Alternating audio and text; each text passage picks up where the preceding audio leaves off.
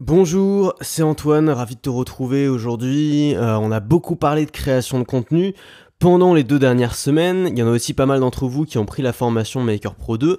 Donc euh, bah, il vous reste encore du boulot et je voudrais que du coup bah, cette semaine-là, la semaine qui démarre aujourd'hui, euh, bah, on parle un peu d'autre chose, on soit un peu plus, voilà, on fasse une semaine un peu plus détente pour, bah, pour se calmer un petit peu là-dessus et peut-être parler un peu d'autres sujets.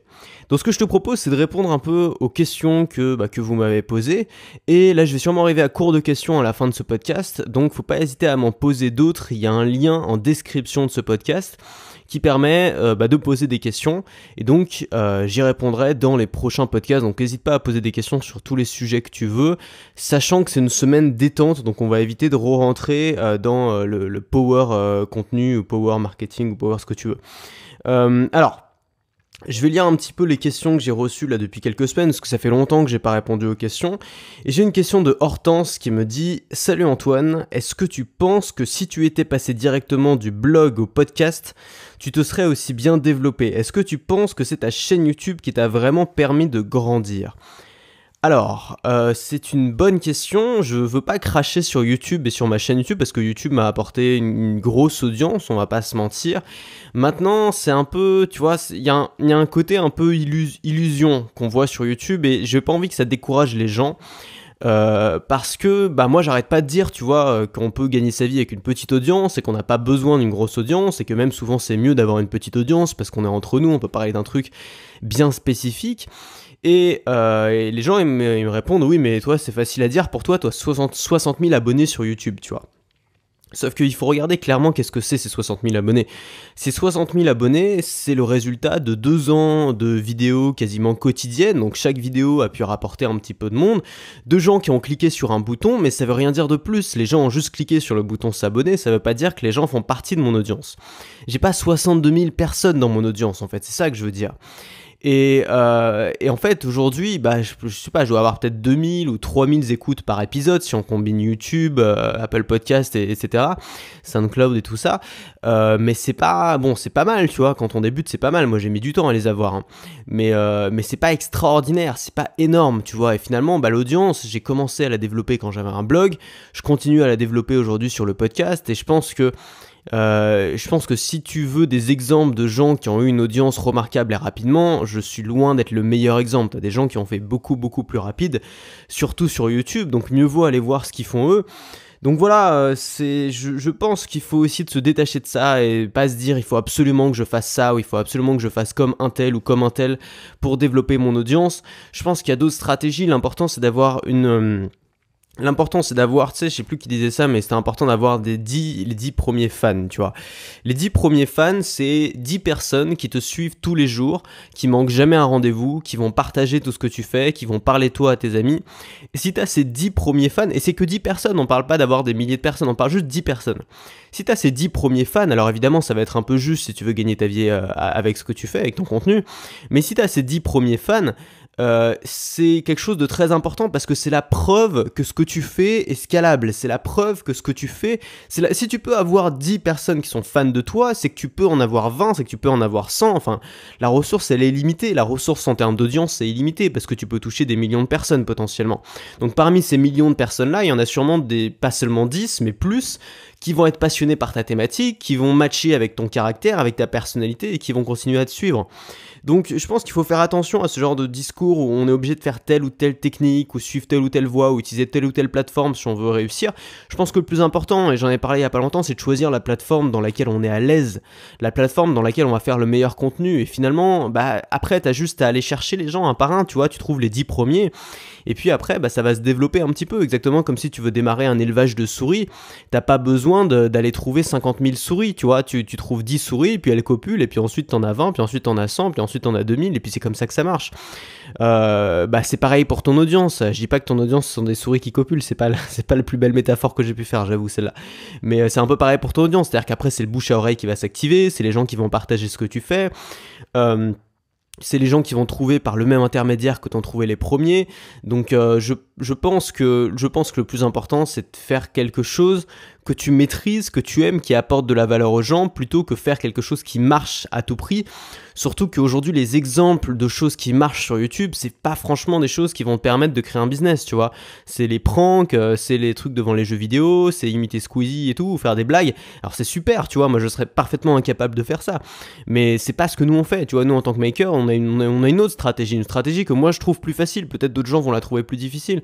Moi je la trouve plus facile parce que t'as pas besoin d'avoir 100 000 personnes qui te suivent, t'as pas besoin d'avoir un million pour gagner ta vie. Tu dépends pas d'une marque, tu dépends pas d'un, du, ouais, de, contrat, tu dépends pas de, d'une plateforme, tu dépends de rien, tu dépends simplement de la valeur que tu apportes aux gens. Ensuite, j'ai une question de Adrien qui me dit pourquoi, ah, bonne question, pourquoi sous couvert d'anonymat, les personnes se permettent tout et n'importe quoi, comme tu dis dans ta vidéo sur les haters? Alors, euh, je suis pas, alors je suis pas sociologue, hein, tu donc je vais donner mon avis à moi. Tu, tu prends ou tu prends pas. Euh, moi, j'ai retrouvé, alors l'autre jour, je me baladais sur Google Maps là, et euh, j'ai trouvé une section avis laissés, tu vois, les avis que j'avais laissés, et j'ai retrouvé des très vieux avis, des trucs que j'avais laissés peut-être il y a 6 ou 7 ans, tu vois, sur des business ou sur des, sur des magasins ou sur je sais plus quoi. Alors aujourd'hui, je laisse très rarement des avis. Je laisse que des avis quand je suis très content. Quand je suis pas content, je laisse pas d'avis. Quand je suis moyennement content, je laisse pas d'avis. Parce que maintenant que je fais partie un petit peu du game, c'est-à-dire je fais partie des gens qui eux aussi subissent les avis. Je sais ce que c'est que d'avoir des avis négatifs. J'aime pas ça et j'ai pas envie d'en laisser à d'autres gens, tu vois. Bon, si j'ai pas trop aimé la prestation, bon bah je m'en vais et j'en parle plus, tu vois. Euh, sauf que les avis que j'ai retrouvés il y a 6 ou 7 ans, euh, était pas du tout dans cette mentalité-là, puisque j'avais plein d'avis qui étaient super négatifs, tu vois, j'étais une étoile, ouais, c'est nul, c'est scandaleux, c'est machin, enfin, j'étais vraiment le pire hater du monde. Et en retrouvant ces avis, je me suis dit, mais en fait, c'est pas une question, c'est peut-être pas une question de personnalité, tu vois, c'est pas il y a les gentils d'un côté, les méchants de l'autre. Euh, je pense que c'est une question de, je pense que les gens se rendent pas forcément compte déjà quand tu laisses un méchant commentaire. Euh, quand t'as l'habitude de le faire, bah souvent on, est incité à le faire. Je sais pas quand tu prends un Uber, quand tu visites un hôtel. Donc on est censé, on est habitué à le faire de plus en plus, tu vois, vis-à-vis souvent de sociétés, donc ils sont un peu impersonnels où personne va se sentir directement visé. Et donc on dédramatise un peu la situation en disant voilà, ça fait partie d'Internet c'est pas bien grave, tu vois. Mais le jour où tu commences à te prendre ces avis-là, à t'en prendre plein la gueule, bah là tu changes un peu d'avis en disant, moi, il y a quand même quelqu'un qui les lit de l'autre côté ces avis, il y a quand même quelqu'un qui les subit, il y a quand même quelqu'un qui est touché par ça. Est-ce que moi j'ai envie de me, prendre ces avis-là euh, dans la gueule Non. Donc est-ce que, est-ce que j'ai envie de le faire aux autres? Enfin, tu vois, c'est pas compliqué comme raisonnement, sauf que ce raisonnement, je l'avais pas au début c'est aussi une époque où j'étais un peu frustré, où j'étais pas super heureux, tu vois. Donc je pense que c'était aussi un moyen. Et, en même temps, j'aurais jamais fait cette avis-là dans la vraie vie, tu vois. Jamais j'aurais quitté un magasin en disant Vous êtes tous des connards, ciao, tu vois. C'est un truc que j'aurais jamais fait parce que j'aurais pas osé. Et je pense qu'il y a aussi un truc peut-être où. Euh, où, c'est un peu de la frustration parce que tu vois euh, quand toute la journée on, a affaire à des je sais pas à des trucs qui nous qui nous qui nous énervent et qu'on peut pas le dire, on peut pas le faire parce que juste on est poli ou qu'on veut pas s'attirer d'emmerde, tu vois, donc on, dit rien. Et donc on prend sur nous, on prend sur nous, on prend sur nous, on commence un peu à, à, bah, se gonfler comme une cocotte minute et au bout d'un moment on a besoin d'évacuer.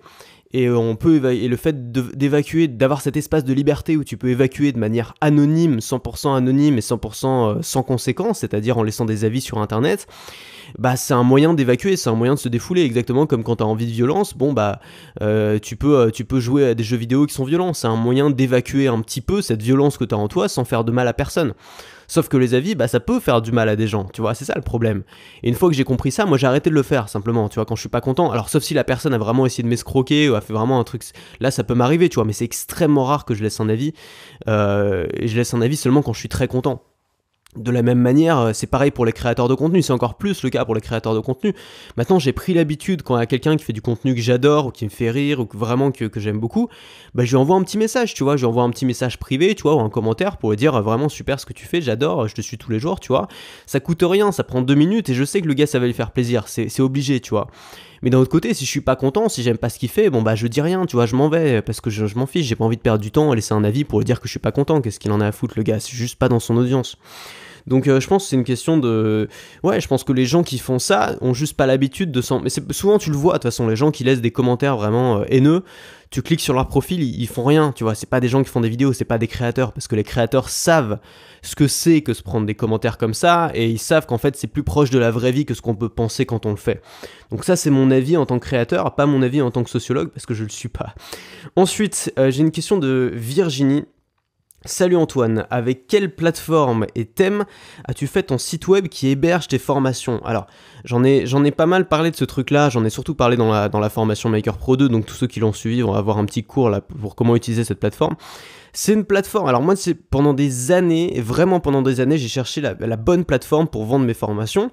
J'ai même été jusqu'à envisager de, de fonder, de, tu vois, de faire une startup et de créer moi-même cette plateforme-là, tu vois, trouver un associé et de faire ça. Parce que je me disais, mais il y a que des trucs nuls. Tout ce que j'ai pu tester, c'était pas au point, c'était pas optimisé ou c'était pas adapté pour ce que je faisais. Et, euh, je suis tombé sur cette plateforme, je crois, sur Product Hunt, tu vois, donc c'est un site qui regroupe des, des nouveaux produits qui sont lancés. Et j'ai trouvé ça d'abord super beau. C'était propre, c'était bien designé, c'était clean. Et ensuite, avec des fonctionnalités qui, euh, bah, qui, correspondaient exactement à ce que je voulais. Alors, il manque encore quelques petits trucs, tu vois. Tu peux pas faire des upsells, bon, des, petits, détails, tu vois, marketing. Mais euh, sinon, en termes de fonctionnalité, c'est vraiment bien. Euh, tu peux héberger tes formations, c'est élégant pour le, le, consommateur, enfin pour le, client, pour l'élève. Le process de checkout, donc le process de paiement est aussi extrêmement simple. T'as pas à entrer 50 000 informations. Tu commences par entrer ton mail, ensuite tu payes, ensuite il te demande les informations, ce qui est, je trouve, la bonne façon de faire.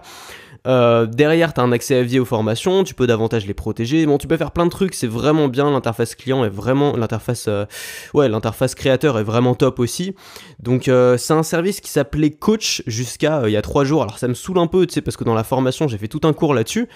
Euh, et, dès que j'ai sorti la formation, ils ont changé le nom du truc, tu vois. Ils ont changé plein de trucs en fait.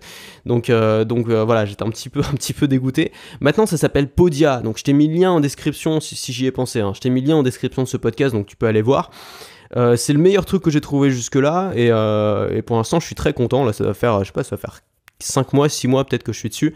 Euh, et, ça fonctionne très bien. Et en plus, c'est une petite équipe qui est assez cool, tu vois. Donc tu peux parler directement au CEO de la boîte. Euh, ils sont vraiment cool, ils sont vraiment réactifs. Tu as des nouveautés très, régulières. D'ailleurs, c'est moi qui ai fait la traduction en français. Donc euh, si c'est mal traduit, c'est de ma faute. Hein. Tu pourras m'envoyer des, tomates. donc voilà, c'est un service qui est vraiment top. Ça s'appelle Podia pour vendre tes formations et c'est extrêmement simple à utiliser. Ensuite, j'ai une question de Stéphane qui me dit bonjour. Tout d'abord, bravo et merci pour ton contenu. Je suis accro à tes podcasts que j'écoute lors de mes trajets en voiture. Bah c'est cool, merci. J'ai deux idées de création de contenu. La première concerne la photo d'enfants avec du contenu sur YouTube et Instagram. Et la seconde concerne les joies, peines et difficultés d'être parent sous forme de podcast.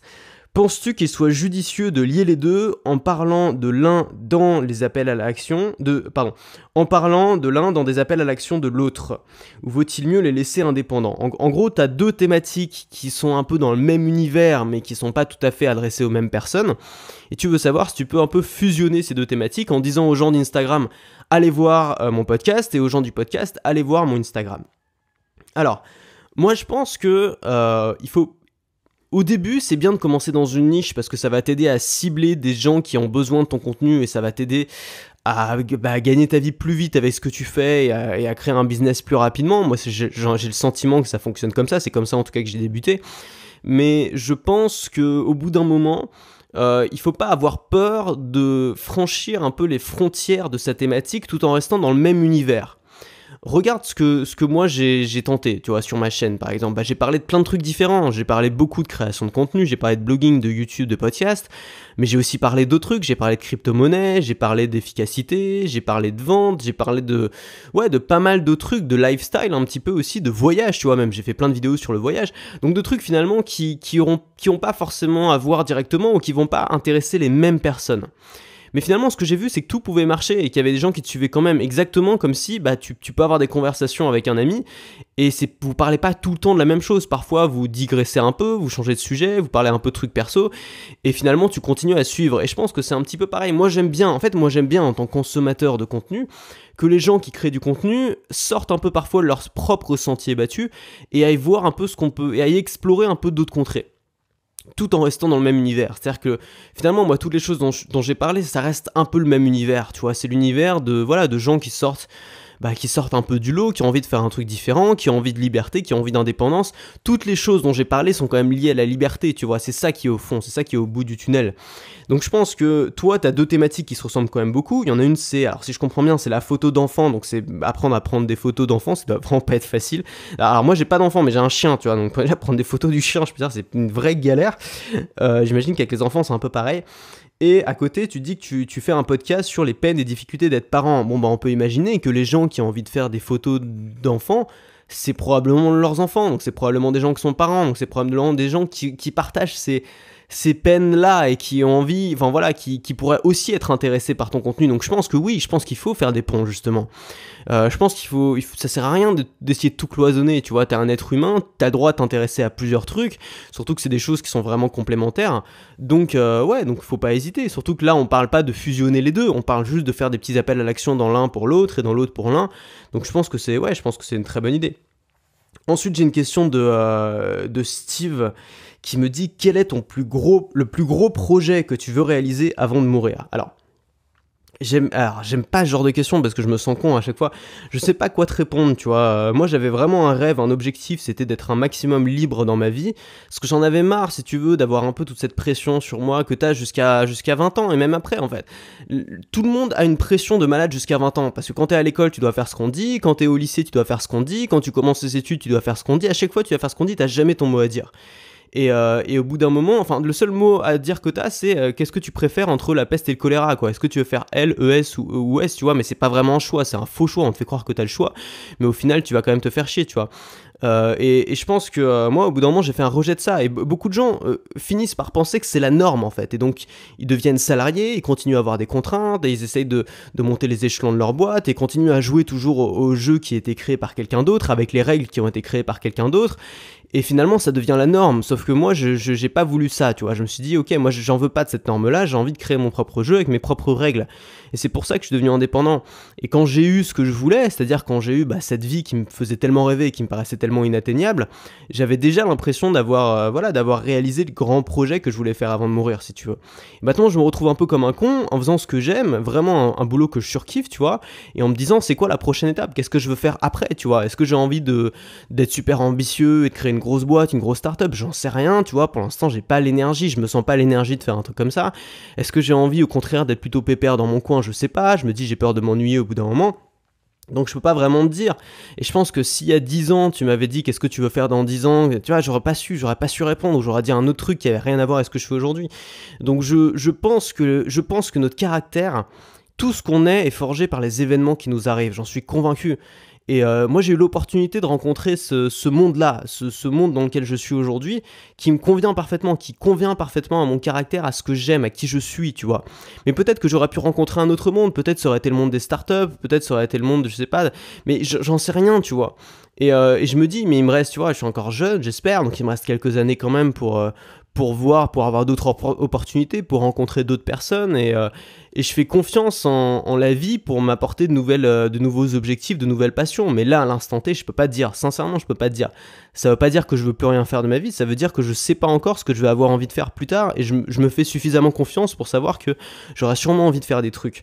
Mais je peux pas dire. Et, pour moi, je trouve ça aussi un petit peu dangereux. Alors ça c'est mon avis personnel, hein. je suis pas du tout en train de juger les gens qui l'ont, je trouve ça super cool d'avoir des rêves, mais je trouve ça un petit peu dangereux parce que de, vouloir absolument suivre ses rêves de gosse. Parce que quand on est gosse, on a des rêves, mais c'est des rêves qui correspondent à ce qu'on sait de la réalité. Et genre, par exemple, un gosse qui rêve d'être, euh, je sais pas, qui rêve d'être euh, médecin. Ah, quand j'étais petit, je voulais être médecin parce que j'avais une petite mallette de docteur et je trouvais ça cool, tu vois. Bon, bah imaginons que j'avais suivi mes rêves, comme on dit. Bah je me suis rendu compte plus tard que pour être médecin, il fallait faire 10 ans d'études, tu vois. Est-ce que tu as envie de passer 10 ans comme ça, à gagner que dalle, à être sous la tutelle d'un, de d'autres gens, à, avoir des horaires pas possibles? Est-ce que tu as envie vraiment de ça? Et puis après, je me suis rendu compte que euh, bah médecin, c'est pas forcément facile. C'est un... Alors, t'es plus libre que quand t'es salarié, mais tu... c'est, une profession qui est extrêmement réglementée. Donc, les médecins ont beaucoup de problèmes, tu vois. Et j'ai pas envie non plus de ça, tu vois. Donc finalement, je me suis rendu compte de plein de choses en découvrant un peu ce métier-là. C'était pareil que journaliste. Voilà, quand je journaliste, c'est mieux parce que pendant longtemps, j'ai voulu être journaliste, tu vois. Il a fallu que je fasse deux stages dans des rédactions journalistes pour me rendre compte que c'était pas du tout, du tout la vision que j'avais de ce métier-là. Que être journaliste, en fait, c'était, t'avais pas du tout la liberté. Moi, je me voyais comme Tintin, tu vois, en mode reporter qui partait avec un carnet et un crayon, puis qui revenait deux mois après avec un super reportage. En fait, c'est pas ça du tout. T'as pas du tout cette liberté-là. Et il a fallu que je m'en rende compte pour me dire que c'était pas ce que je voulais faire.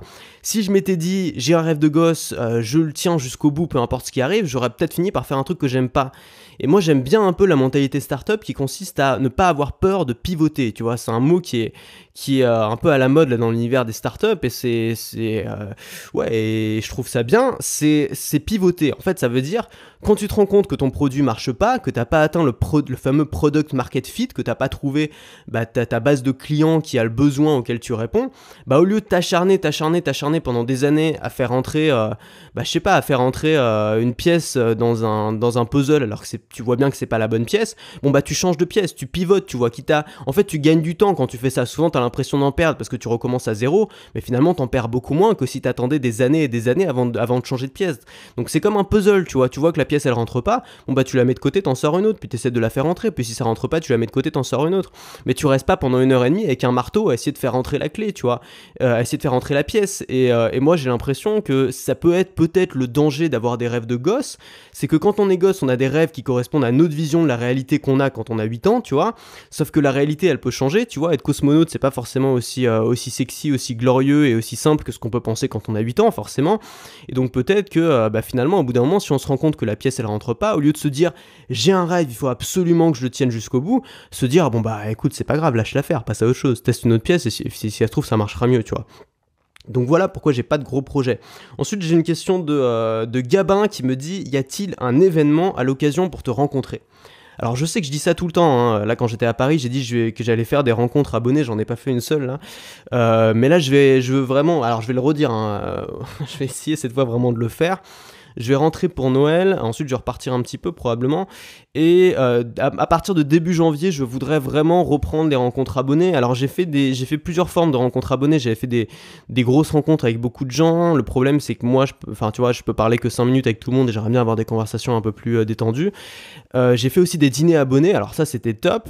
Mais le problème c'est qu'à chaque fois c'est limité à 5 personnes. Et, ce que je voudrais faire là peut-être c'est faire des sortes de soirées abonnés. Genre on se donne rendez-vous dans un bar, tu vois, viens qui veut on discute un peu et puis on remet ça peut-être toutes les semaines ou toutes les deux semaines, toujours au même endroit, tu vois, faire une sorte de hub où on peut se retrouver. Ou même si je viens pas, en fait, moi ce que je voudrais, c'est vraiment trouver une. Alors déjà, il faudrait que je trouve le bar pour ça, un truc vraiment euh, convivial, sympa où il y a de la place, tu vois. Euh, mais un truc limite où on se donne rendez-vous un peu toutes les semaines et même si je viens pas bah voilà une sorte de rendez-vous rendez-vous hebdomadaire quoi où les makers peuvent se retrouver. Je trouve ça vraiment vraiment cool. Moi tu sais quand, quand j'étais petit j'ai regardé Friends tu vois la série Friends. J'avais un peu cette vision du bar où ils allaient tous euh, qui s'appelait Central Perk où il y avait un espèce de grand canapé en cuir et ils se retrouvaient pour voir le... enfin c'était pas un bar c'était un café tu vois. Et, euh, j'aimais beaucoup en fait le fait qu'ils se donnent pas rendez-vous à cet endroit là c'est à dire qu'ils y allaient après le boulot tu vois et puis il y avait toujours un ou deux puis se retrouvaient et discuter et c'était cool Bon, en vrai, à mon avis, ça n'existe pas, tu vois, des bars à Central, euh, Park euh, qui sont euh, pas bondés avec un grand canapé au milieu qui est toujours libre pour toujours les mêmes personnes. À mon avis, c'est, ça, s'il y a que dans Friends que ça peut arriver, genre de truc. Mais, moi, je vois bien un truc un peu comme ça, tu vois, on n'a pas besoin de se donner rendez-vous, juste on, vient quand on veut, quoi. Ça, ça peut être cool. Ensuite, j'ai une... alors je prends la dernière question parce qu'après on arrive au bout.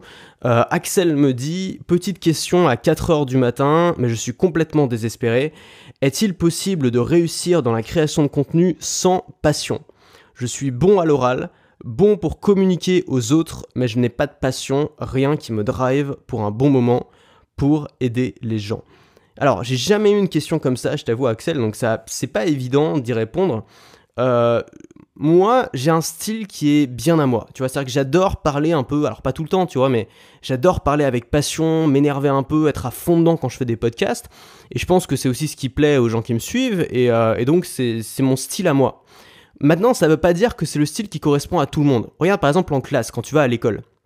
T'as des élèves qui se retrouvent complètement dans le système scolaire qui adorent ça, tu vois, et d'autres élèves comme moi qui ont jamais pu rentrer dedans, qui ont jamais aimé euh, le genre d'exercice qu'on te demandait de faire. Est-ce que ça veut dire qu'il y en a qui ont raison? Est-ce que ça veut dire que c'était moi qui avais raison et que tous les autres euh, avaient rien compris? Ou est-ce que c'était les autres qui avaient raison et moi qui avais rien compris? Je pense pas. Je pense que simplement il y a différents styles de pédagogie différents. Il y a des élèves qui se retrouvaient dans la pédagogie scolaire, d'autres élèves qui se retrouvaient pas dans la pédagogie scolaire. Et, euh, et, donc je pense que c'est pareil dans la création de contenu, c'est-à-dire qu'on a chacun son style de pédagogie. Alors je sais pas vraiment si c'est de la pédagogie, mais on a chacun son style de communication pour faire passer notre message.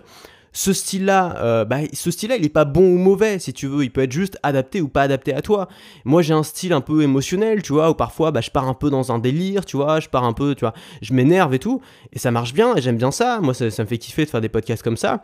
Et puis, il y a sûrement d'autres gens qui ont un style beaucoup plus analytique, tu vois, où ils vont simplement détailler les choses, simplement. Bah, par exemple, mon pote Stan Leloup, là, qui fait, qui a un, bah, qui a une chaîne YouTube et un podcast qui s'appelle Marketing Mania. Alors, lui, il fait des vidéos qui sont vraiment excellentes, je trouve, et, et c'est, tu vois, il est pas en mode, euh, il donne pas vraiment son avis, tu vois, il est plus en mode très analytique où il va tout expliquer. Euh, et euh, ouais, c'est bien aussi, enfin c'est excellent en fait. Et je pense qu'il y a des gens qui se retrouvent davantage dans du contenu qui ressemble à ça, et des gens qui se retrouvent davantage dans du contenu un peu plus émotionnel, un peu plus punchy comme le mien. Donc je pense que peut-être que tu sens pas une sorte de passion qui te brûle, une fièvre intérieure et tout, et c'est pas grave, je veux dire, on n'a pas besoin de ça. Peut-être simplement que tu as un, centre d'intérêt et tu as forcément des centres d'intérêt. Euh, bah déjà, tu me dis que tu es bon en communication et tout. Peut-être ça, c'est un, centre d'intérêt pour toi. Si tu suis mon contenu, c'est probablement que tu as, un intérêt aussi à trouver ce contenu-là. Tout ce que tu lis, tout ce que tu regardes, ça, c'est des choses qui sont révélatrices de tes centres d'intérêt. Et peut-être que tu peux bah, reprendre ça et regarder un peu quels sont tes centres d'intérêt, même si tu sens pas une espèce de passion brûlante au fond de ton cœur, et faire du contenu dessus, mais sans forcément partir dans des délires de fou, tu vois, mais juste faire du contenu analytique, où tu vas expliquer des choses simplement. Et je pense que ça peut très bien marcher aussi. Il y a des styles, il n'y a pas de, bon, de bonne ou de mauvaise communication, il n'y a pas de bon ou de mauvais centre d'intérêt. Il y a juste des styles de communication différentes. Euh, c'est ça, c'est ça le truc, il y a juste des styles différents de communication. Donc, euh, donc je pense qu'il faut pas, il faut pas désespérer quoi. Si t'as envie de le faire, mais déjà si t'as envie de le faire, c'est que t'es passionné, tu vois. Alors c'est pas forcément une passion qui te fait, qui t'empêche de dormir la nuit, mais tu vois, déjà là tu me dis, j'ai une question à 4h du matin, mais je suis complètement désespéré. Bon bah on a tous connu ces moments à 4h du matin où on pense à plein de trucs. Va pas me dire que t'es passionné par rien, que t'as aucun sens d'intérêt. Si t'avais aucun sens d'intérêt, tu te coucherais à 10h, tu t'endormerais comme un bébé et tu serais un imbécile heureux, tu vois. Enfin désolé, mais c'est vrai quoi. Là tu t'es à 4h du matin, t'es complètement euh, excité, t'es en train de penser à plein de trucs que tu pourrais faire. Me dis pas que t'as pas de passion me dis pas que t'as pas de son d'intérêt, c'est faux, un, tu mens quoi, c'est pas vrai, je le sais. T'as forcément un centre d'intérêt, t'as forcément un truc qui te drive si, si, t'arrives pas à dormir. Alors soit t'as pris 12 cafés avant de te coucher, soit t'as un centre d'intérêt, soit t'as une passion. Simplement tu la vis pas de la même façon que moi peut-être, ou de la même façon que d'autres gens que tu vois. T'as pas besoin d'être Steve Jobs ou d'être Elon Musk pour créer ton truc. T'as pas besoin d'être un espèce de taré euh, euh, complètement, euh, complètement à fond dans ce qu'il fait et qui va, qui va révolutionner le monde. Tu peux faire un truc qui te plaît tu peux faire un truc, tu vois, moi je suis passé un peu dans, un stade aujourd'hui où j'ai plus la même passion dévorante qu'au début, et c'est normal, parce que quand tu fais un truc depuis plusieurs années, au bout d'un moment, ça devient une norme pour toi, mais j'apprends à, prendre du plaisir et à me détendre un peu, tu vois, je fais du contenu de manière beaucoup plus détendue qu'avant, je prends mon temps, et, et j'aime et je kiffe, tu vois, t'as pas besoin d'être en mode toujours en train de courir partout. Donc voilà, c'est ça ma réponse, je sais pas si ça peut t'aider. Et là j'arrive à la fin des questions, parce qu'ensuite c'est des questions que j'avais déjà traitées. Donc euh, je vais sûrement passer la semaine un peu à répondre à vos questions, et pour ça j'ai besoin de plus de questions là, parce que j'arrive au bout. Donc t'as un lien qui est dans la description, tu peux poser ta question, et euh, bah, j'y répondrai probablement dans les jours qui viennent. Évite les questions trop longues ou trop spécifiques, le but c'est que ça puisse aider un maximum de personnes. Euh, voilà, moi je suis toujours, alors moi juste pour, les petites news, je suis toujours à, à Campot là, parce que j'ai pas pu avoir de... J'étais censé partir aujourd'hui aujourd'hui, mais il y, avait plus de tickets de bus, tu vois, je me suis pris trop tard. Donc j'ai pris un bus pour demain, donc je reste encore une journée dans mon petit paradis sur Terre là. C'est vraiment un des meilleurs hôtels que j'ai fait en Asie, celui-là. Il est, il est hyper agréable, il est hyper calme, les, propriétaires sont français, ils sont hyper sympas, hyper gentils aux petits soins, enfin c'est vraiment parfait comme endroit. Ça s'appelle Gecko Village, donc si tu viens ici à Kampot, tu cherches Gecko Village, euh, moi c'est vraiment mon endroit préféré de tout ce que j'ai pu faire là dans le coin, au Cambodge en tout cas. Et du coup, demain, je prends un bus qui me ramène à Phnom Penh, puis de Phnom Penh à Ho Chi Minh. Donc, ce sera le, ça sera le début de mon trip au Vietnam. Et bien sûr, je t'emmène avec moi. À très vite.